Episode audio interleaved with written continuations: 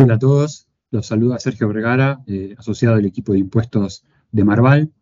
Hoy queríamos comentarles una novedad reciente que es el anticipo denominado extraordinario, establecido por la Resolución General 5391, que es del 21, su publicación en el boletín oficial es del 21 de julio de este año, 2023, eh, y estoy acá con otros asociados del equipo, que son Paula Martínez y Julieta de Martino y en algunos minutos vamos a ir delineando los aspectos esenciales de, este denominado pago a cuenta. Bueno, eh, mi nombre es Paula Martínez. Para comenzar con este, con este análisis, recordamos que los anticipos impositivos son una especie de pago a cuenta que implica el ingreso de un tributo cuyo hecho imponible se configura en un momento posterior y se fundamentan en una presunción de continuidad de la capacidad contributiva del obligado al pago, pudiéndoselos descontar del monto determinado de la obligación principal al momento de su vencimiento. La facultad de AFIP para establecer estos anticipos está prevista en el artículo 21 de la Ley 11.683, que prevé no solamente la facultad para su, establecimiento, sino también fija un límite a esta potestad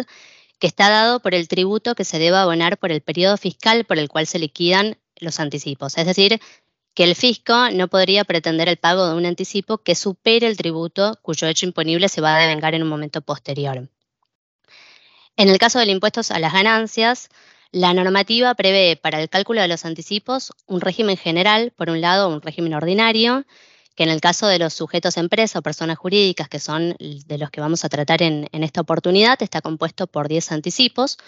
previendo en la normativa eh, los procedimientos, las formalidades, el plazo y las demás condiciones para su determinación e ingreso,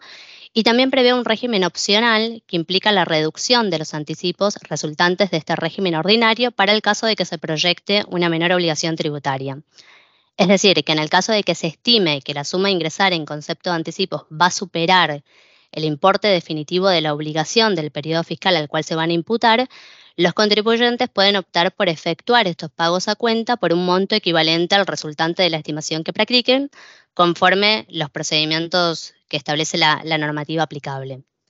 Adicionalmente a estos anticipos que mencionamos, el 16 de agosto del año pasado se publicó en el Boletín Oficial la Resolución General 5248, por medio de la cual la FIPA estableció un anticipo extraordinario del impuesto a las ganancias por única vez a cargo de las personas jurídicas que hayan declarado por el periodo fiscal 2021-2022 un impuesto determinado de 100 millones de pesos o más, o bien aquellos cuya declaración jurada haya arrojado un resultado impositivo, es decir, sin considerar los quebrantos, de 300 millones de pesos o más. La justificación de este anticipo extraordinario se basó en que a raíz del conflicto bélico en Europa Oriental, la economía mundial se habría visto afectada por un incremento general y extraordinario de los precios internacionales, en especial de los commodities, de los alimentos y de la energía, y que siendo nuestro país exportador de algunos de estos bienes, se vio beneficiado con una mejora en los términos del intercambio, generando que ciertos actores económicos locales obtengan ingresos extraordinarios por la comercialización de estos productos y servicios. A estos pagos a cuenta que ya mencionamos, se suma para los sujetos empresas o personas jurídicas el nuevo anticipo que establece la Resolución General 5391, que es la que nos ocupa en esta oportunidad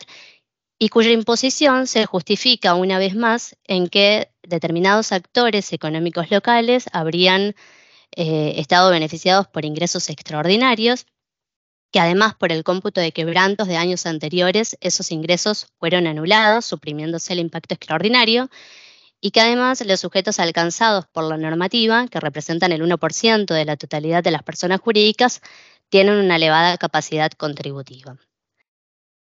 Eh, ingresando al, análisis de esta normativa, este nuevo anticipo aplica a los sujetos del artículo 73 de la Ley del Impuesto a las Ganancias,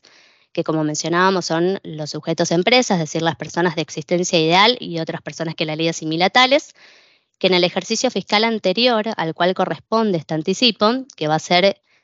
el año 2022 o 2023, según la fecha de cierre del ejercicio de cada contribuyente, hubiesen obtenido un resultado impositivo antes de computar quebrantos de años anteriores que fuera superior a 600 millones de pesos y además que no hubiesen determinado impuesto a ingresar. Estos sujetos van a ingresar un 15% de ese resultado impositivo y podrán computarlo como pago cuenta en la declaración jurada anual. El anticipo se ingresa en tres cuotas mensuales iguales y consecutivas, cuya fecha de vencimiento también va a variar de acuerdo a la fecha de cierre del ejercicio de cada contribuyente. A modo de ejemplo, en el caso de que una, en el caso de una sociedad que cerró su ejercicio fiscal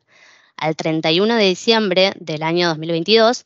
y que cumple con los parámetros que establece la normativa, es decir, que tuvo un resultado impositivo superior a 600 millones de pesos y que por computar quebrantos de años anteriores no determinó impuesto, va a tener que ingresar este anticipo extraordinario, que va a corresponder en este caso al periodo fiscal 2023. Eh, y las cuotas van a vencer el 22 de agosto, el 22 de septiembre y el 22 de octubre de este año y se las va a poder descontar de su declaración jurada anual del periodo fiscal 2023, que vence en el mes de mayo del año 2024. La normativa también establece dos restricciones. Por un lado, que no es aplicable para la cancelación de este pago de cuenta el mecanismo de compensación, es decir, que el contribuyente no va a poder utilizar sus saldos a favor para poder cancelar este pago de cuenta. Y por otro lado, establece que los contribuyentes y los responsables alcanzados por la normativa no van a poder considerar el pago a cuenta en la estimación que practiquen en el marco de la opción de reducción para los anticipos ordinarios que mencionamos anteriormente. En definitiva, eh, no estaríamos frente a un anticipo extraordinario, ya que en el año 2022, como vimos, estableció mediante la Resolución General 5248 un anticipo similar, con la única diferencia que también alcanzaba aquellos sujetos que habían determinado impuesto en el ejercicio anterior. Eh, ahora le paso la palabra a Julieta, que va a comentar cuáles son los principios que se ven afectados por esta normativa. Hola a todos, yo soy Julieta de Martino y como les decía Paula, les voy a comentar brevemente algunas de las posibles consecuencias que puede traer aparejada la aplicación de este anticipo extraordinario. Hay que tener presente que en determinados escenarios y bajo ciertos supuestos particulares, la aplicación de este segundo anticipo extraordinario podría vulnerar principios del derecho tributario y derechos constitucionales de los contribuyentes. Las situaciones que podrían presentarse son variadas y dependen de cada caso concreto. Por eso, a modo de ejemplo, vamos a desarrollar tres de las posibles vulneraciones que consideramos más importantes. En primer lugar, la aplicación del anticipo extraordinario podría generar la violación al principio de reserva de ley. ¿Por qué consideramos que esto es así? Bueno, como les comentaba Paula, el artículo 21 de la Ley de Procedimiento faculta a la FIP a establecer pagos a cuenta de tributos, entre ellos los anticipos. Sin embargo, ese artículo indica que tales pagos a cuenta se refieren al tributo que se deba abonar. De ese modo, el artículo 21 establece un límite que es claro y preciso. El valor del anticipo no puede exceder la obligación tributaria que en definitiva se devenga en el ejercicio. Este límite es la razón por la cual la FIP autoriza, por ejemplo, la reducción de la cuantía de los anticipos ordinarios en el supuesto de que el contribuyente proyecte que tales anticipos van a exceder la obligación del periodo fiscal en curso. ¿Y por qué podría ocurrir ello? Porque la cuantía del anticipo se determina en función del resultado del año anterior, el cual se presume que continúa en el periodo en que tales anticipos se abonan. Sin embargo, eso es solo una presunción y puede no reflejar la realidad económica del contribuyente en el periodo por el que se abonan los anticipos. Entonces, por ejemplo, en lo que respecta a los anticipos ordinarios, la FIP da la posibilidad de que sean reducidos. Si la proyección luego no se cumple y los anticipos resultan inferiores al impuesto determinado, entonces surge la obligación de abonar intereses. En el caso del anticipo extraordinario, parecería que la FIP no permite su reducción, con lo cual aun cuando el contribuyente proyecte que dicho anticipo va a superar la obligación tributaria del periodo, en el entendimiento de la FIP igualmente tendría que abonarlo. Ese escenario parecería indicar que la FIP recauda un anticipo en exceso de las facultades que le conferiría el mencionado artículo 21 de la Ley de Procedimiento. Esa circunstancia determina una violación del principio de reserva de ley imperante en materia tributaria. En segundo lugar, la aplicación del anticipo extraordinario podría generar una violación al principio de capacidad contributiva. Ello es por la forma de determinar tanto el universo de sujetos que quedan alcanzados como la cuantía misma del anticipo. Así también por la aparente imposibilidad de hacer caer esa presunción de continuidad de capacidad contributiva y solicitar la reducción del anticipo. Conforme se mencionó, la Resolución General 5391 impide considerar el cómputo de quebrantos de ejercicios anteriores. De ese modo, se aparta de la forma en que la propia ley del impuesto a las ganancias determina la capacidad contributiva de cada periodo. Porque la ley del impuesto a las ganancias mide la capacidad contributiva no solo en función de los resultados positivos del periodo, sino también por el efecto de su compensación con quebrantos o pérdidas de años anteriores. Entonces, el hecho de que el anticipo extraordinario prescinda de la consideración de los quebrantos de ejercicios anteriores, como les dije, tanto para determinar el universo de contribuyentes alcanzados como para establecer su monto, toma una capacidad contributiva que podría apartarse de la realidad económica del contribuyente. A todo esto podemos sumar que incluso implicaría una desvinculación entre el anticipo y los elementos esenciales del impuesto al que dice referirse y funcionar como un pago cuenta, es decir, el impuesto a las ganancias. Este es otro punto central que merece ser destacado. Finalmente, en tercer lugar, la propia regulación del anticipo extraordinario implica una contradicción por parte de la misma FIP con sus propios actos. Ello si se tiene en consideración que se aparta sustancialmente de la regulación del mismo organismo en materia de anticipos ordinarios del impuesto a las ganancias. Y en particular porque, como se dijo, se admite la posibilidad de reducir los anticipos ordinarios pero parecería no permitirse tal posibilidad respecto del anticipo extraordinario.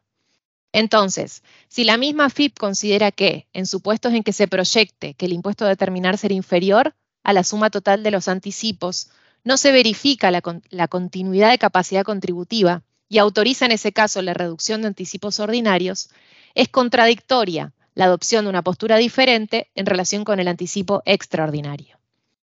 Las mencionadas son solo un ejemplo de alguna de las posibles vulneraciones que podría generar la aplicación de este anticipo.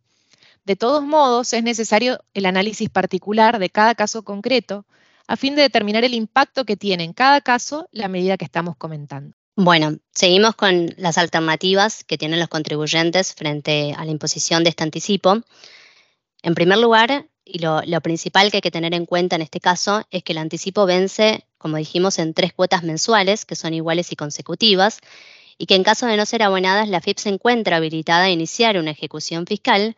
que, como sabemos, tiene un marco de conocimiento muy reducido, en el que como principio general se encuentra vedado el análisis de excepciones que se refieran a la causa del título ejecutivo y tiene limitaciones muy importantes en cuanto a la prueba. Es decir, que obtener una sentencia favorable que rechace una ejecución invocando las afectaciones que mencionó anteriormente Julieta es bastante difícil. Por esta razón, lo principal es solicitar ante la justicia una medida cautelar que en esencia ordena a la FIBA abstenerse de ejecutar el cobro del anticipo o de adoptar medidas tendientes a tal fin. Entre las vías procesales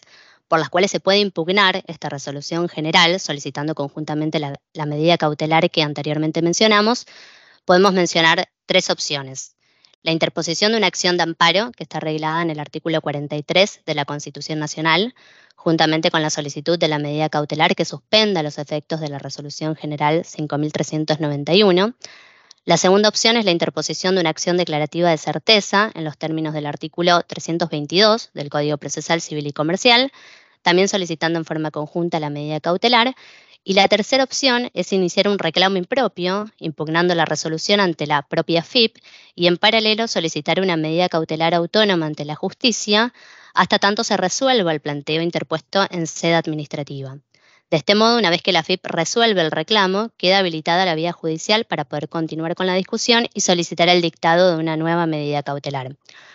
Obviamente, la elección de una u otra vía va a depender de las circunstancias particulares de cada caso y de una adecuada valoración de los pros y contras acordes a la situación de cada contribuyente en particular. Eh, hablando de las, vías, eh, para impugnar conviene también tener presente cuál es la jurisprudencia que existe hasta el momento, ya que como les comentaba Paula hace unos minutos, esta medida es muy similar a la que adoptó AFIP hace un año atrás y que fue a su vez objeto de varios planteos judiciales,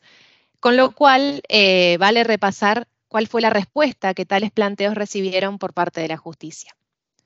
Como aclaración, hay que indicar que en todos los casos los pronunciamientos se refieren a medidas cautelares solicitadas por los contribuyentes y no al fondo del asunto.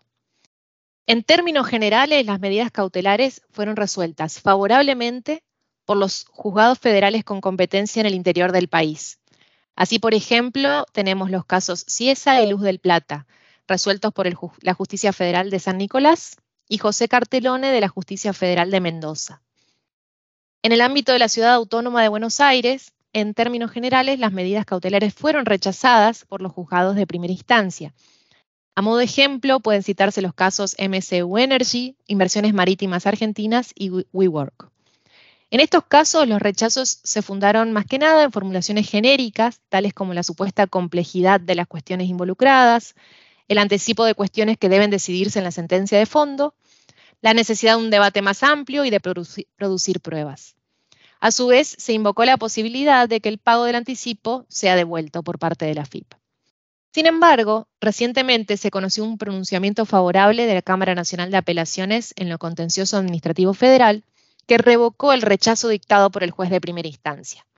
El caso es CC Sociedad Anónima y en esa oportunidad la Cámara valoró en el limitado ámbito cautelar el límite previsto en el artículo 21 de la Ley de Procedimiento que ya les comentáramos y la real capacidad contributiva del actor. En particular, consideró el hecho de que el contribuyente había solicitado la reducción de los anticipos ordinarios, pedido que había sido validado por la misma FIP. En virtud de ello, entendió que si no se verificaba la presunción de capacidad contributiva para tales anticipos, tampoco debía verificarse para el caso del anticipo extraordinario, sin perjuicio de lo que dijera la regulación de este último. Tendremos que aguardar ahora la judicialización de posibles casos relativos al segundo anticipo extraordinario y la respuesta que se pueda dar por parte de la justicia. En el ámbito de la Ciudad Autónoma de Buenos Aires, habrá que ver el impacto del fallo dictado por la Cámara de Apelaciones respecto de los análisis cautelares que puedan suscitarse en primera instancia. Y como conclusiones, eh, una primera que me parece que es muy importante es que este anticipo, los ingresos eh, que pretende alcanzar, de las empresas que pretende alcanzar, es difícil catalogarlos como extraordinarios cuando ya tuvimos un anticipo bastante similar en el año 2022 eh, y algunas otras medidas en marzo de este año que no permitía utilizar a ciertas empresas certificados de exclusión de importaciones, que termina teniendo un efecto bastante similar. Con lo cual, este no es un dato menor, porque creo que permitiría generar en la jurisprudencia y los intérpretes, además de, las afecciones constitucionales, un convencimiento de que no estamos ante una situación excepcional, sino que estamos ante una ordinarización de eh, un recurso del que el fisco parece querer valerse. La segunda conclusión, en función de lo que, de lo que hablamos, que me parece importante, es que ante la imposibilidad de reducir estos anticipos, eh, se terminan en ciertos casos particulares afectando, afectando derechos y principios constitucionales de los contribuyentes y en un contexto inflacionario en el que lógicamente no tiene el mismo valor